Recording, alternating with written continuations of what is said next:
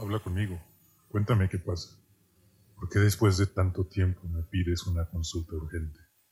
¿Acaso ha vuelto? ¿Volvió la pesadilla o volvió ella? Han pasado muchos años y me sigo preguntando si lo que sucedió aquel día fue real. Trato de darme explicaciones lógicas para hacerme creer que no. Por ejemplo, pienso que fue solamente la obra de la imaginación de un niño asustado. Lo malo es que ya no era un niño, tenía como 14 o 15 años si no mal recuerdo. A esa edad ya no eres tan asustadizo como lo puede ser un niño pequeño, ni tampoco tienes la imaginación como para convertir cualquier sombra en lo que quieras, por lo tanto, Descarto esta opción por completo. También me he llegado a convencer de que fue un sueño, pero si fue un sueño, dígame usted, doctor, ¿cómo es que aún lo recuerdo tan bien ocho años después? ¿No se supone que es difícil recordar incluso lo que soñamos la noche anterior? En fin, la parte lógica de mí trata de encontrar una explicación coherente de lo ocurrido, pero lo intenta porque, de haber sido real, el miedo de que se repita no me permitiría dormir cada noche. Recuerdo aquel día como un día cualquiera. No se celebraba nada importante. Era un día como cualquier otro. Si tuviera que resumirlo, solo diría que fue mi rutina típica de todos los días. Ir a la escuela, al mismo aburrimiento durante las clases, compensado únicamente por los buenos ratos con mis amigos en los tiempos libres. Después, regresar a casa, platicar con mis padres y finalmente perder el tiempo en la televisión hasta que llegara la noche. Resumo todo lo sucedido en el día porque no tiene ninguna relevancia en esta historia. Esta historia empezó llegada la hora de dormir. Me cepillé los dientes, me quité los lentes de contacto, me despedí de mis padres y me fui a mi cuarto. Recuerdo que aún había luz en el pasillo de mi casa, por lo que mi habitación no estaba totalmente oscura. Mi cuarto es amplio y tiene salida directamente al pasillo principal, Cuenta con una sola ventana con vista hacia un patio pequeño, y este a su vez se conecta con el pasillo principal. La poca luz que iluminaba mi cuarto venía de esa manera. Empezaba en el pasillo, cruzaba el patio vecino y llegaba finalmente en mi recámara, pues mi puerta, como es lo usual a la hora de dormir, estaba cerrada. No voy a negarlo, la luz proveniente del pasillo me hacía sentir seguridad al dormir, aunque sea lo suficiente para quedarme dormido al poco tiempo. Y esta vez no fue la excepción, a los pocos minutos ya estaba en un sueño profundo. Lo siguiente que recuerdo es que ya no me encontraba en mi cuarto. Me encontraba con mi madre en casa de mi tía. Estábamos con ella y dos de mis primos. Además, ya no era de noche. El sol estaba prácticamente en su punto más alto, como si fuera mediodía. Fue entonces cuando uno de mis primos, amante del básquetbol, propuso que fuéramos a jugar al parque que está justo enfrente de la casa cruzando la cuadra. Yo accedí sin pensarlo. Me gusta mucho el deporte y ellos son como mis hermanos. Así que siempre aprovecho la oportunidad de convivir con ellos. Les dije que me adelantaría en lo que ellos se preparaban. Tomé el balón y fui directo a la cancha.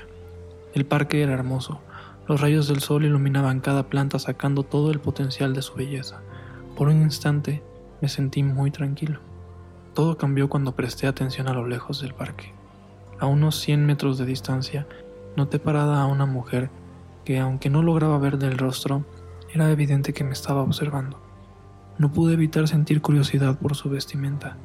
Llevaba puesto un vestido largo color negro, que, aunque yo estaba lejos, se podía deducir que tenía un encaje muy original por lo extrovertido que se veía. Además, llevaba un sombrero de Catrina, largo y negro. Finalmente, no solo no podía ver del rostro por la distancia que nos separaba, sino porque estaba oculto detrás de un velo negro que caía desde su sombrero. Por un segundo, dejé de prestarle atención a la belleza del lugar. Entonces, pasé de sentirme tranquilo a sentirme desconcertado por la presencia de aquella mujer que aunque yo no podía asegurarlo, sabía que me estaba observando. No sé durante cuánto tiempo estuve viendo a aquella mujer, pero un grito de mi primo hizo que desviara la mirada de la mujer. Le asentí con la mirada y cuando regresé mi atención a donde se encontraba ella parada, ya no estaba ahí. Así que volví con mi primo, le hice caso, le pasé el balón y empezamos a calentar haciendo unos tiros al aro, obviamente yo tratando de ignorar lo que acababa de ver. Pasaron tres minutos y llegó Steve. Le dimos otros tres para que él pudiera calentar y fue entonces cuando empezamos a jugar. Fue el típico juego de todos contra todos, y como suele ser, estaba muy reñido. En tan solo 20 minutos ya estaba sudando como si hubiera corrido durante una hora, y el aire apenas me alcanzaba para mantenerme en pie. Cuando creía que ya no aguantaba más, sucedió algo muy extraño. En cuestión de segundos, el sol brillante se ocultó detrás de unas nubes enormes y grises. Pasamos de estar empapados de sudor a estar empapados de lluvia así que decidimos regresar a la casa y secarnos. Una vez ahí, cada quien se puso a hacer algo diferente, por lo que yo decidí contemplar la lluvia desde la ventana. Fue un grave error. Aún con la tormenta ahí fuera, podía verse con cierta claridad el parque tan solo cruzando la calle. Me quedé observándolo con detenimiento. Después de unos cuantos segundos, mi mirada se enfocó en una sombra humana, inmóvil, parada debajo de la lluvia. Era ella, la mujer de antes, y de nuevo mirándome. Seguía sin poder ver su rostro por el velo negro que lo cubría. Esta vez, mientras la veía, me entraba un escalofrío al cuerpo inexplicable, que se incrementaba mientras intentaba poder de ver la cara. Sin embargo, este sentimiento fue interrumpido por la caída de un relámpago, tan intenso que iluminó todo el parque por un segundo. Cuando regresó la oscuridad, por más que traté de encontrarla de nuevo, la mujer ya no estaba ahí. Honestamente, para este punto, la curiosidad por lo que había visto había desaparecido. Ahora me inundaba un miedo que me paralizaba. Debía saber quién era aquella mujer, qué quería conmigo, por qué me veía tanto. Me puse muy ansioso y le pedí a mi mamá que nos fuéramos a casa. Me preguntó qué sucedía, si todo estaba bien. Le dije que sí, que solo no me sentía bien, y me hizo caso. Me despedí de mis primos y de mi tía. Me metí al carro y esperé impaciente a mi mamá. No terminaba de despedirse. Fue una idea muy estúpida haber hecho eso. Mi impaciencia me llevó a estar solo en la calle, con el parque justo al lado de mí. No quería, no podía mirar hacia el parque por el miedo de que ella estuviera ahí. Sin embargo, no era necesario, pues de reojo podía ver una sombra a unos 20 pasos de mí. Me rehusaba a voltear, pero podía notar que la sombra se acercaba al carro lentamente. Los escalofríos regresaron inmediatamente a mi cuerpo y aumentaban a medida que se acercaba la sombra a mí. Mis manos se empezaron a adormecer y mi cuerpo comenzó a temblar. Ella estaba al lado del carro. Estaba seguro de eso se escucharon unos golpes en la ventana del conductor, misma que yo no quería volver a ver, así que los ignoré. Los golpes empezaron con una intensidad baja, pero al ver que yo no hacía caso fueron incrementando su tono, hasta un punto que yo mismo llegué a creer que se rompería la ventana. Estaba paralizado, no sabía qué hacer, y justo cuando creí que perdería la conciencia, escuché a mi madre gritar que le abriera la puerta, que se estaba mojando. Volté la mirada y descubrí que la sombra no era la mujer, era mi madre intentando abrir la puerta del carro que yo había cerrado con seguro. Le abrí rápidamente la puerta y me disculpé. Ella prendió el carro y nos fuimos a casa. Llegamos a casa y el diluvio continuaba. Estaba tan nublado que me era imposible adivinar la hora. Podían ser tanto las 7 como perfectamente podían ser las 5 de la tarde. Eso no me importó. Yo solo quería cepillarme los dientes, quitarme los lentes de contacto e irme a dormir. Quizá eso era lo que necesitaba. Quizá lo que presencié antes solo eran alucinaciones por falta de sueño y se irían en cuanto cerrara los ojos. Así que, sin pensarlo dos veces, fue lo que hice. Me puse mi pijama, me acosté en mi cama y me quedé dormido. Cuando abrí los ojos más tarde, me encontraba en mi cama bajo las cobijas, pero ahora definitivamente era de noche. Ya no entraba ninguna luz proveniente del pasillo principal, por lo tanto significaba que mis padres ya se habían ido a dormir. Sentí un gran alivio al darme cuenta de que todo lo que había visto realmente había sido solo un sueño. Sin embargo, algo no se sentía bien en mi habitación. Decidí incorporarme sobre la cabecera de mi cama y forcé mi vista para poder ver en aquella oscuridad. No logré ver nada dentro de mi habitación, pero cuando volteé a la ventana pude ver algo en el patio.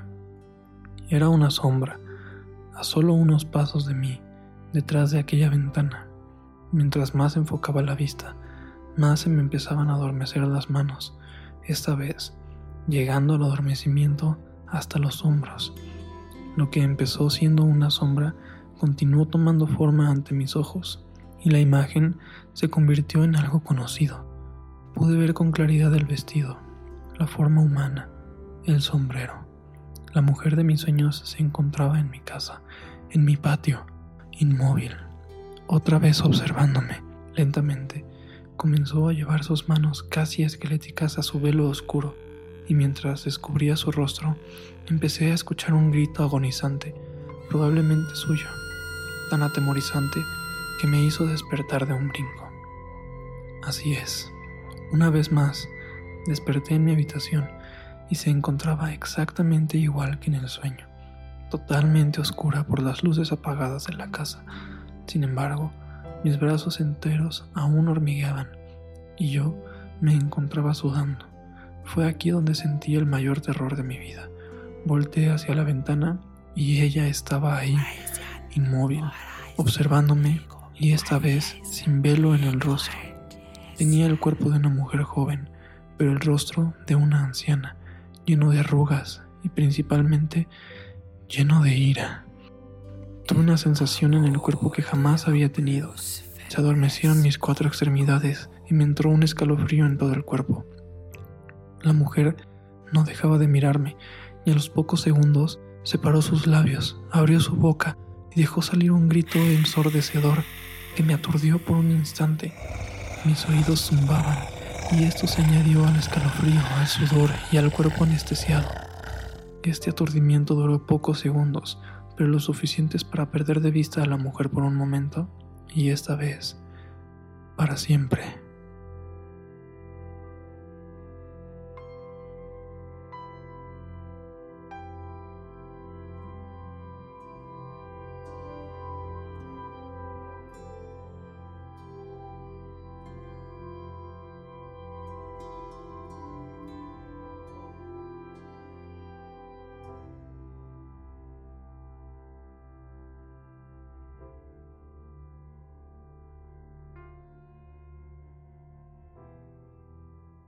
Para más información del programa, videos, imágenes y datos curiosos, visita nuestras redes sociales.